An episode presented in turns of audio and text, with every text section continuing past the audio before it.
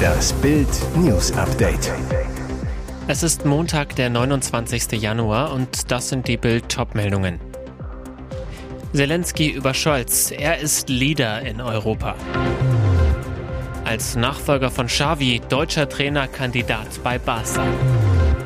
Zwei Deutsche unter den Opfern, drei Tote nach Absturz in Belgien. Dickes Lob für den Kanzler, fetter Tadel für die Vorgängerin. Im Interview mit ARD-Talkmasterin Karen Mioska hat der ukrainische Präsident Volodymyr Zelensky Sonntagabend einen überraschend klaren Unterschied zwischen Olaf Scholz und Angela Merkel deutlich gemacht. Titel ihrer Sendung Kann die Ukraine diesen Krieg noch gewinnen, Herr Zelensky? Mit Mioska am Talktisch, SPD-Co-Chef Klaas Klingbeil, Osteuropa-Expertin Sabine Fischer und ARD-Studioleiter Vassili Golod aus Kiew. Aber zunächst hat der Ukraine-Präsident in einem am Mittwoch in Kiew aufgezeichneten Interview das Wort.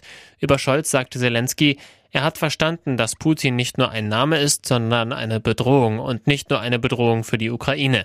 Scholz spüre, dass Russland näher an Deutschland heranrückt, wenn wir nicht durchhalten. Zelenskys erschreckende Prognose, ich kann Ihnen nicht sagen, wo das passieren wird, in Deutschland, in Polen oder den baltischen Staaten, aber ich denke, dass der Bundeskanzler versteht, dass es ein solches Risiko gibt und das ist definitiv der dritte Weltkrieg. Enttäuscht sei Zelensky von der alten Regierung Merkel. Diese hätte trotz der Besetzung der Krim weiter Geschäfte mit Russland gemacht und damit Putins Rüstung mitfinanziert. Wir alle hätten verdient, dass Deutschland Russland klarmacht, dass man das Völkerrecht nicht verletzen darf. Nachdem der Bundeskanzler das verstand, hat er gespürt, dass er nicht nur deutscher Bundeskanzler ist, sondern einer der Leader in Europa, erklärte Zelensky weiter. Die Ära von Xavi beim FC Barcelona endet im Sommer. Der Trainer nimmt zum 30. Juni trotz Vertrags bis 2025 seinen Hut, hört bei den Katalanen auf. Heißt, ab sofort läuft bei dem Club die Nachfolgersuche. Spanische Medien spekulieren bereits und bringen einige Namen ins Spiel. Thiago Motta, Imanol Alguacil, Michel und Sergio Conceição wurden bereits öffentlich genannt. Jetzt ist auch Hansi Flick als Nachfolger von Xavi im Gespräch. Bild-Fußballchef Christian Falk in der Sendung Bild Sport bei Welt TV wir wissen, dass Hansi Flick ein Kandidat ist. Es gab schon 2021 einen Videocall mit Präsident Juan Laporta. Der wollte ihn überzeugen. Damals hat Flick allerdings abgesagt und dann kam Xavi. Interessant zudem, falls Xabi Alonso im Sommer die Nachfolge von Jürgen Klopp beim FC Liverpool werden sollte, könnte Flick auch eine Option in Leverkusen werden. Falk dazu, Leverkusen ist bei Flick auch hoch auf dem Zettel. Dort hat er mit Rudi Völler einen großen Fürsprecher. Flick ist seit seinem Bundestrainer aus im September ohne Job. Zuvor hatte er die Bayern 2020 zum Triple geführt. Möglich, dass wir Flick spätestens im Sommer wieder irgendwo als Trainer in Aktion sehen werden. Der Pilot des Kleinflugzeugs verfehlte die Landebahn, dann kam es zur Katastrophe. Flugzeugunglück in Belgien mit zwei toten Deutschen.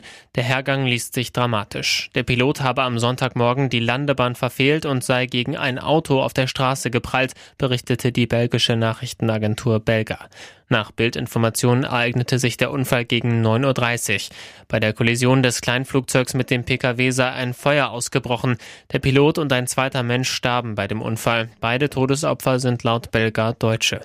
Auf dem Flugplatz Spa Los Souvenir war zum Zeitpunkt eine Maschine aus Mönchengladbach angekündigt.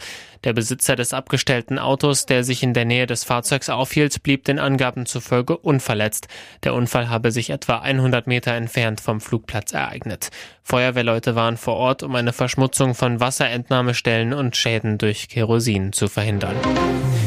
Direkt nach der Geburt wurden die Zwillingsschwestern Amy und Arno in Georgien entführt und illegal verkauft. Sie wuchsen getrennt in unterschiedlichen Familien auf, ohne von der Existenz der anderen zu wissen. Nach 19 Jahren wurden sie endlich wieder vereint durch einen unfassbaren Zufall. Es war im November 2021, als die damals 19-jährige Amy ein Video von sich auf TikTok gepostet hatte. Ein Freund von Arno entdeckte es zufällig. Er fand es lustig, dass da ein Mädchen genauso aussieht wie seine Freundin und leitete ihr den Clip weiter. Arno machte sich auf die Suche nach ihrer Doppelgängerin, schaltete Freunde ein und spürte Amy schließlich in den sozialen Netzwerken auf. Die Mädchen verabredeten sich, trafen sich in der georgischen Hauptstadt Tiflis und wussten sofort, wir sind Zwillinge.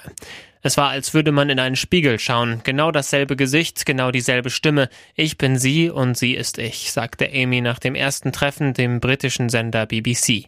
Amy und Arno konfrontierten ihre Eltern. Die beiden Mütter erklärten, dass sie keine eigenen Kinder bekommen konnten und damals gegen viel Geld ein Baby aus der örtlichen Klinik abgeholt hätten. Die Schwestern machen sich auf die Suche nach ihrer leiblichen Mutter. Unglaublich, sie spürten eine Frau mit Hilfe einer Facebook-Gruppe für vermisste Familienangehörige auf. Ein DNA-Test bestätigte, dass sie ihre leibliche Mutter ist. Die Mutter, die inzwischen in Deutschland lebt, und ihre Töchter trafen sich nun nach 19 Jahren wieder. Und jetzt weitere wichtige Meldungen des Tages vom Bild Newsdesk. Drei tote US-Soldaten. Drohnenangriff auf Armeebasis. Bei einem Drohnenangriff auf einen US-Stützpunkt im Nordosten Jordaniens nahe der syrischen Grenze wurden drei US-Soldaten getötet und 25 verletzt, wie das US-Zentralkommando mitteilte. Der Angriff ist eine weitere Eskalation der Feindseligkeiten zwischen den USA und Feinden im Nahen Osten nach dem Hamas-Angriff auf Israel am 7. Oktober. US-Präsident Joe Biden drückte in einer offiziellen Mitteilung des Weißen Hauses sein Mitgefühl aus. Die drei amerikanischen Soldaten, die wir verloren haben, waren Patrioten im höchsten Sinne und ihr ultimatives Opfer wird unsere Nation niemals vergessen. Der Anschlag sei von radikalen, vom Iran unterstützten militanten Gruppen verübt worden, die in Syrien und im Irak operierten, sagte er weiter. In den vergangenen Wochen, insbesondere nach dem brutalen Hamas-Massaker auf Israel am 7. Oktober, haben vom Iran unterstützte und gesteuerte Milizen wiederholt US-Stützpunkte angegriffen. Im Irak und in Syrien wurden bei Angriffen US-Soldaten verletzt. Bitter, Handballer verpassen Bronze. Die deutsche Mannschaft hat begeistert, gekämpft und gelitten, hat ihr Herz auf der Platte gelassen. Doch das Spiel um Bronze gewinnt Europameister Schweden 34 zu 31. Schade, aber das DAB-Team hatte im Spiel um Platz 3 am Sonntagnachmittag auch nicht seinen besten Tag. Das kleine Finale hat diesmal eine große Bedeutung. Es ist kein Spiel um die goldene Ananas. Es geht nicht nur um Bronze, sondern auch um die direkte Olympia-Qualifikation. Die deutsche Mannschaft erwischt vor fast 20.000 Fans in Köln leider keinen guten Start. Zwar ist Linkshänder Kai Heffner wieder dabei, der frisch gebackene Papa fehlt im Halbfinale gegen Dänemark, weil es seiner Frau Saskia nicht so gut ging. Dafür hat Spielmacher Juri Knorr nicht seinen besten Tag. Schon nach zehn Minuten setzt ihn Bundestrainer Alfred Gislason auf die Bank. Doch es wird nicht besser. Leider ist die deutsche Abschlussschwäche im Angriff zurück. Reihenweise versemmelt die DAB-Auswahl die Chancen. Da hilft auch nicht, dass das Spiel wegen eines medizinischen Notfalls, ein schwedischer Fan brauchte Hilfe, der Einsatz verlief gut, ab der 17. Minute für sieben Minuten unterbrochen wird. Zeit sich nochmal zu sammeln? Klappt nicht. Danach wird es sogar noch schlimmer. Die Schweden nutzten jeden Fehlwurf eiskalt aus. In der 25. Minute sind es sogar schon sieben Tore Rückstand. Dabei hat Bundestrainer Alfred Gislason sein Team gut eingestellt, sagt, die Jungs haben sich so auf das Spiel gefreut, denn es ging noch um richtig was, um Bronze und um Olympia. Jetzt muss die DAB-Auswahl Mitte März in Hannover das Olympia-Qualifikationsturnier gewinnen, um das Ticket nach Paris doch noch zu buchen. Die nächste EM steigt 2026 in Skandinavien, in Dänemark, Norwegen und Schweden. Mozzi, Jorge und Lambi. Millionenverträge für Let's Dance Jury. Diese Nachricht ist für alle drei eine glatte 10. Seit mittlerweile elf Jahren bilden Mozzi Mabuse, Jorge González und Joachim Lambi die Jury von Let's Dance. Keine andere Jury in einer deutschen TV-Show hat es länger miteinander ausgehalten. Keine andere Jury harmoniert so perfekt miteinander und keine ist so erfolgreich. Und genau dieser Erfolg gibt Let's Dance recht. Demnächst beginnt die 17. Staffel der RTL-Show, die im vergangenen Jahr im Schnitt rund 4,3 Millionen Zuschauer pro Folge einschalteten und damit zu einem riesigen Erfolg machten.